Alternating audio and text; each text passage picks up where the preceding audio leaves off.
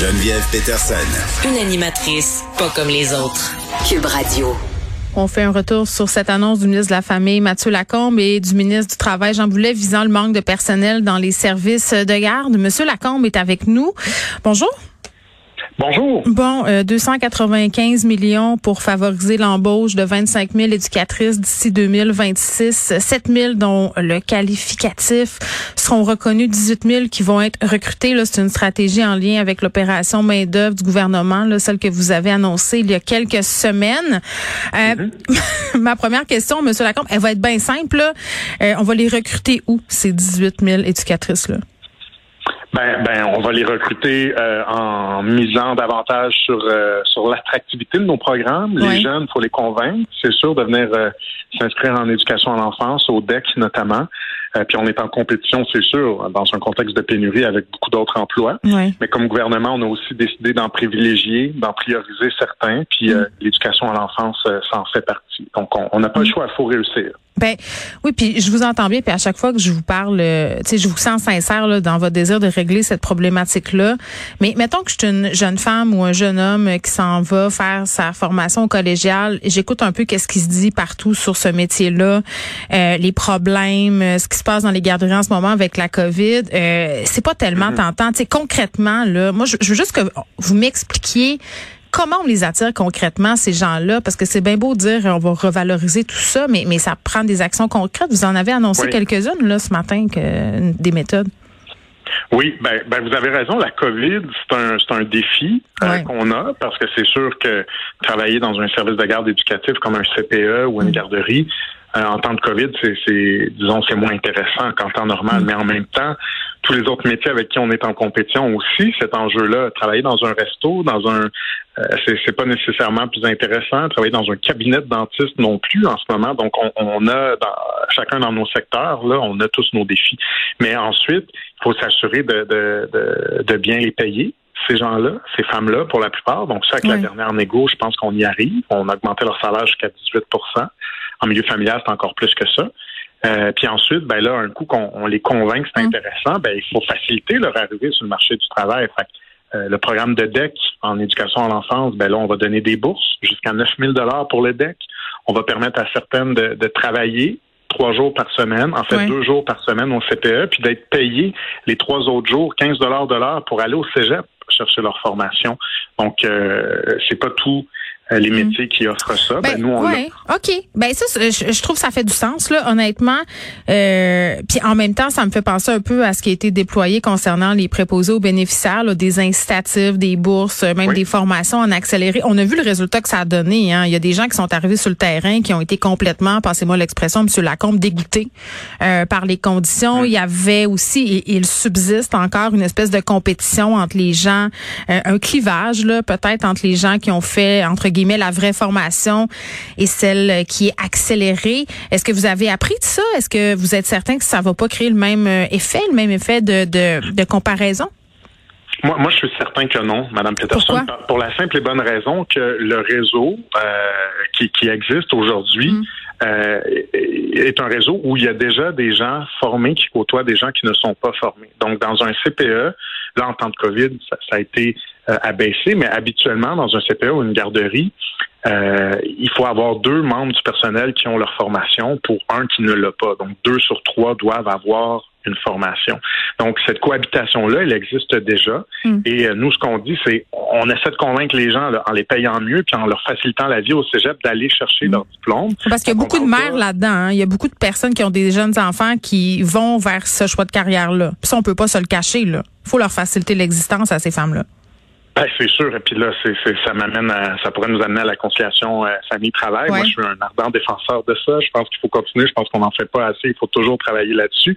Mais, mais clairement, c'est une belle façon. Et, là, c'est pas du tout rétrograde de le dire, mais pour une, une mère ou un père de famille qui veut mieux concilier sa, sa vie professionnelle et son travail, ben, travailler dans un CPE, ça permet aussi ça, ou de, de le faire en milieu familial, parce qu'évidemment, les enfants sont toujours euh, assez près. c'est un milieu qui permet cette conciliation-là. En même temps, là, il y a des éducatrices qui nous écoutent, puis je suis certaine qu'elles bondissent là, parce qu'elles m'écrivent beaucoup ça, que euh, c'est tellement éreintant leur travail, euh, puis c'est tellement prenant, puis on est tellement en pénurie de main d'œuvre euh, qu'arriver chez elles le soir, ils ont l'impression qu'ils donnent pas ce qu'ils auraient droit à leurs enfants, leurs propres enfants. Ça, je l'entends mm. beaucoup. La ben, ben, fatigue. clair. Mais, mais ça, moi, je vous soumets que vous vivez ça. Je ne sais pas si vous avez des jeunes enfants. Ah, j'en ai trois.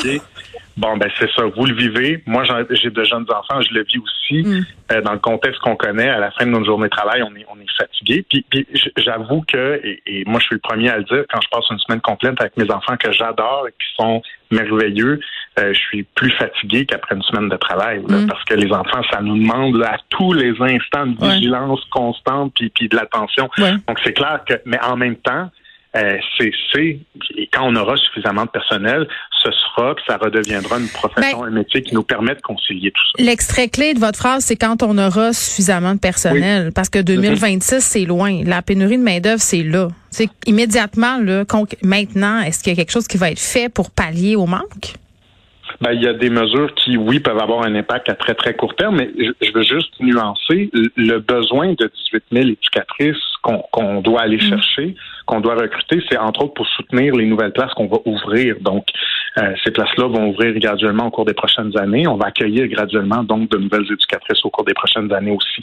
Mais effectivement qu'à court terme, on a aussi un besoin pour que mm. les femmes, les hommes qui sont là puissent souffler un peu, prendre leurs vacances, puis pouvoir s'absenter justement pour des motifs. Je pense qu'on peut dire les femmes, on peut dire les femmes. Il n'y a pas beaucoup de gars éducateurs en garderie, M. Lacombe.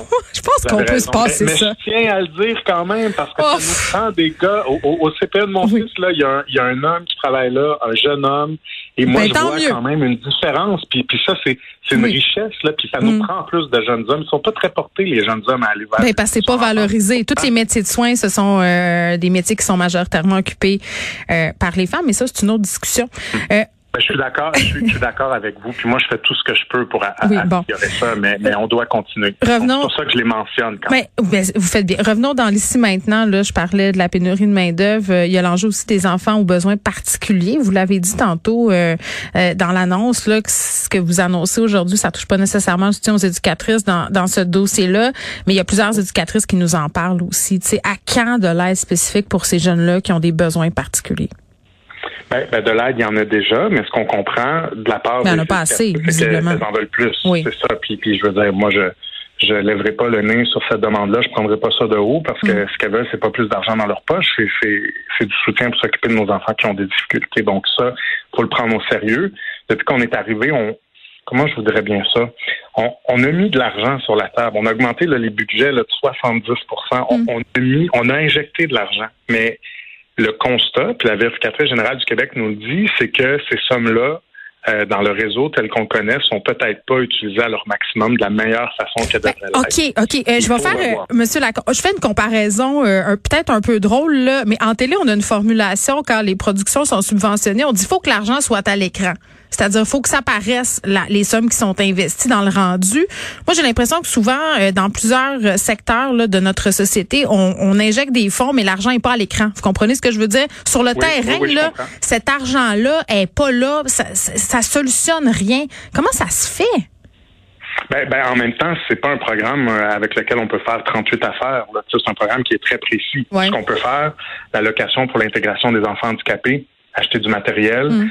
Ça, c'est pour les handicaps plus lourds qui vont nous permettre d'accueillir cet enfant-là. Ben, c'est ça. Bon, c'est difficile d'utiliser à d'autres fins, mais bon, il y a quand même eu des enjeux dans le passé. Puis l'autre, mm-hmm, question qu'on a pour les, les, enfants qui ont des besoins particuliers, ça, ça sert à payer une éducatrice, une aide éducatrice qui va être là et qui va offrir un soutien personnalisé, souvent un pour un.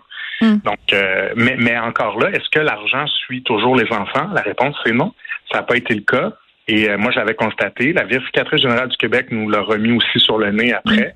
Euh, alors qu'on travaillait déjà là-dessus. Donc, euh, vous avez raison, il faut travailler là-dessus, mais c'est en cours. Il faut pas que ça soit dans le prochain rapport. Euh, faut, faut que vous fassiez. non, on veut pas. On, veut, on veut pas que ça se rende. Moi, je, je, souhaite que ça change là, parce que ces petits cocos-là ont besoin de, de du soutien. Euh, Puis leurs parents aussi. Leurs parents aussi, c'est ce ah que j'ai envie de dire. Là, on va rester dans le concret. Tantôt, au début de l'émission, euh, j'ai dit aux, auditeurs, euh, aux auditrices que vous alliez être là un peu plus tard s'il y avait des questions concrètes. Puis des choses qui est revenues là, dans le concret, si vous avez parlé de la reconnaissance des acquis d'un centre de certification centralisé au ministère de la Famille. Tu sais, pour quelqu'un qui travaille en garderie, c'est difficile à comprendre. en concrètement, ça, ça veut dire quoi? Ben, ça veut dire que euh, ben, la reconnaissance des acquis, ça existe déjà au cégep. Oui. Mais c'est parfois compliqué. Il y a des coûts associés à ça. Nous, ce qu'on dit, là, c'est aux éducatrices qui travaillent en ce moment dans mm. un CPE, mais qui n'ont pas leur DEC, qui sont pas considérées comme étant qualifiées, ben on leur dit peut-être que tu as l'expérience, le bagage, d'autres études qui font en sorte que quand le cégep regarderait ta candidature, ben, il dirait oui, nous, on pense que vous avez l'équivalent d'un diplôme d'études collégiales ou d'une attestation d'études collégiales en petite enfance. Puis voici, on vous donne un diplôme. Et c'est un vrai diplôme, comme ceux qui euh, sont allés à l'école. Ça existe déjà dans plein de métiers. Euh, et, ça, ce qu'on dit aux gens, ben, c'est prévalez-vous de ça. On va vous donner des journées de libération. Vous allez être payé et euh, on va, ça va être gratuit pour vous. Il n'y aura pas non plus de frais administratifs mm. parce que ce qu'on veut à la fin, là, c'est qu'il y ait plus de gens formés qui, sont en contact avec les enfants. Puis c'est bon pour les éducatrices qui font ça parce qu'à la fin, elles sont mieux payées aussi. Oui. Euh, si on sort de l'annonce qui a été faite à 13 heures, puis qu'on parle de la gestion de la COVID dans les établissements euh, pour les enfants, les, gens qui travaillent en garderie, les questions, c'était pas mal plus ça que votre annonce de 13 heures. les gens sont mêlés. Euh, puis pour vrai, moi j'ai des gestionnaires, des éducatrices en garderie qui m'ont écrit qui se plaignent de la façon dont l'information est partagée euh, du ministère aux gens sur le terrain. J'avais Jannick Joly la semaine passée qui est propriétaire d'une garderie privée qui disait c'est rendu qu'on on n'est plus capable d'avoir des directives claires, on prend des initiatives entre guillemets de notre propre chef, euh, ça les insécurise. Je, les comprends, euh, c'est devenu ingérable, cinq jours, le deux mètres. Est-ce que vous pouvez nous, nous éclairer un peu, Monsieur Lacombe? Ben, je vous le dis très franchement, pendant le temps des fêtes, c'est clair qu'il y a eu de la confusion parce que les, directives de la, de la, santé publique ont changé à, quelques reprises. Là, rapidement, il y a eu comme quelques pas de, de, côté, quelques pas en arrière, quelques pas en avant. Donc, je pense que, en tout cas, c'est, je comprends, je comprends ça. Mais là, maintenant, mais vous leur dites quoi? Parce qu'ils nous ben, écoutent. Ben, ben, ben, je leur dis là, les, les consignes qui, qui ont été acheminées au CPA, aux garderies, aux mm. milieux familiaux sont les bonnes. Euh, on est en train aussi de faire des précisions parce qu'il y a des enfants. La gestion des symptômes dans les CPA et les garderies, c'est toute une aventure, même lorsqu'on n'a pas de COVID. Oui, mais même dans les familles, c'est ça. Comment on gère ça? Parce que c'est un feu roulant là, de tests positifs. À un moment donné, ça finit plus de finir. Mm. Là. Ben, les consignes, ben, je ne sais pas si vous voulez que je les décline, mais les consignes, elles sont... Euh, les recommandations, elles sont claires, les, euh, même si elles ont changé à mm. quelques reprises. Euh, là, elles sont claires, puis, euh, puis on est en train de vérifier aussi comment on peut avoir un outil interactif en ligne comme on avait auparavant, là, qui soit mis à jour pour Mais c'est ça. moi, j'aimerais ça aujourd'hui, Monsieur Lacombe, que vous vous engagiez à ce que ces personnes-là qui sont en charge de services de garde aient des consignes claires et à jour il me semble que ça se peut, ça. Ben là, ben, mais là, oui, ça se peut, vous avez raison, mais là, elles sont claires, elles sont à jour. Comme je vous dis, ça a changé. Il y a eu une communication le 30 décembre, en plein temps des fêtes. Là, ensuite de ça, la santé publique est revenue en disant, ben, on va revenir à la façon d'avant. Donc, il y a eu du avance-recul, et je suis mm. conscient que ça, ça a pu créer de la confusion. Mais là, les consignes, elles sont là. Elles sont claires. Euh, les gens peuvent aller sur le site web du gouvernement, peuvent aller sinon sur mes réseaux sociaux. Les infographies sont là.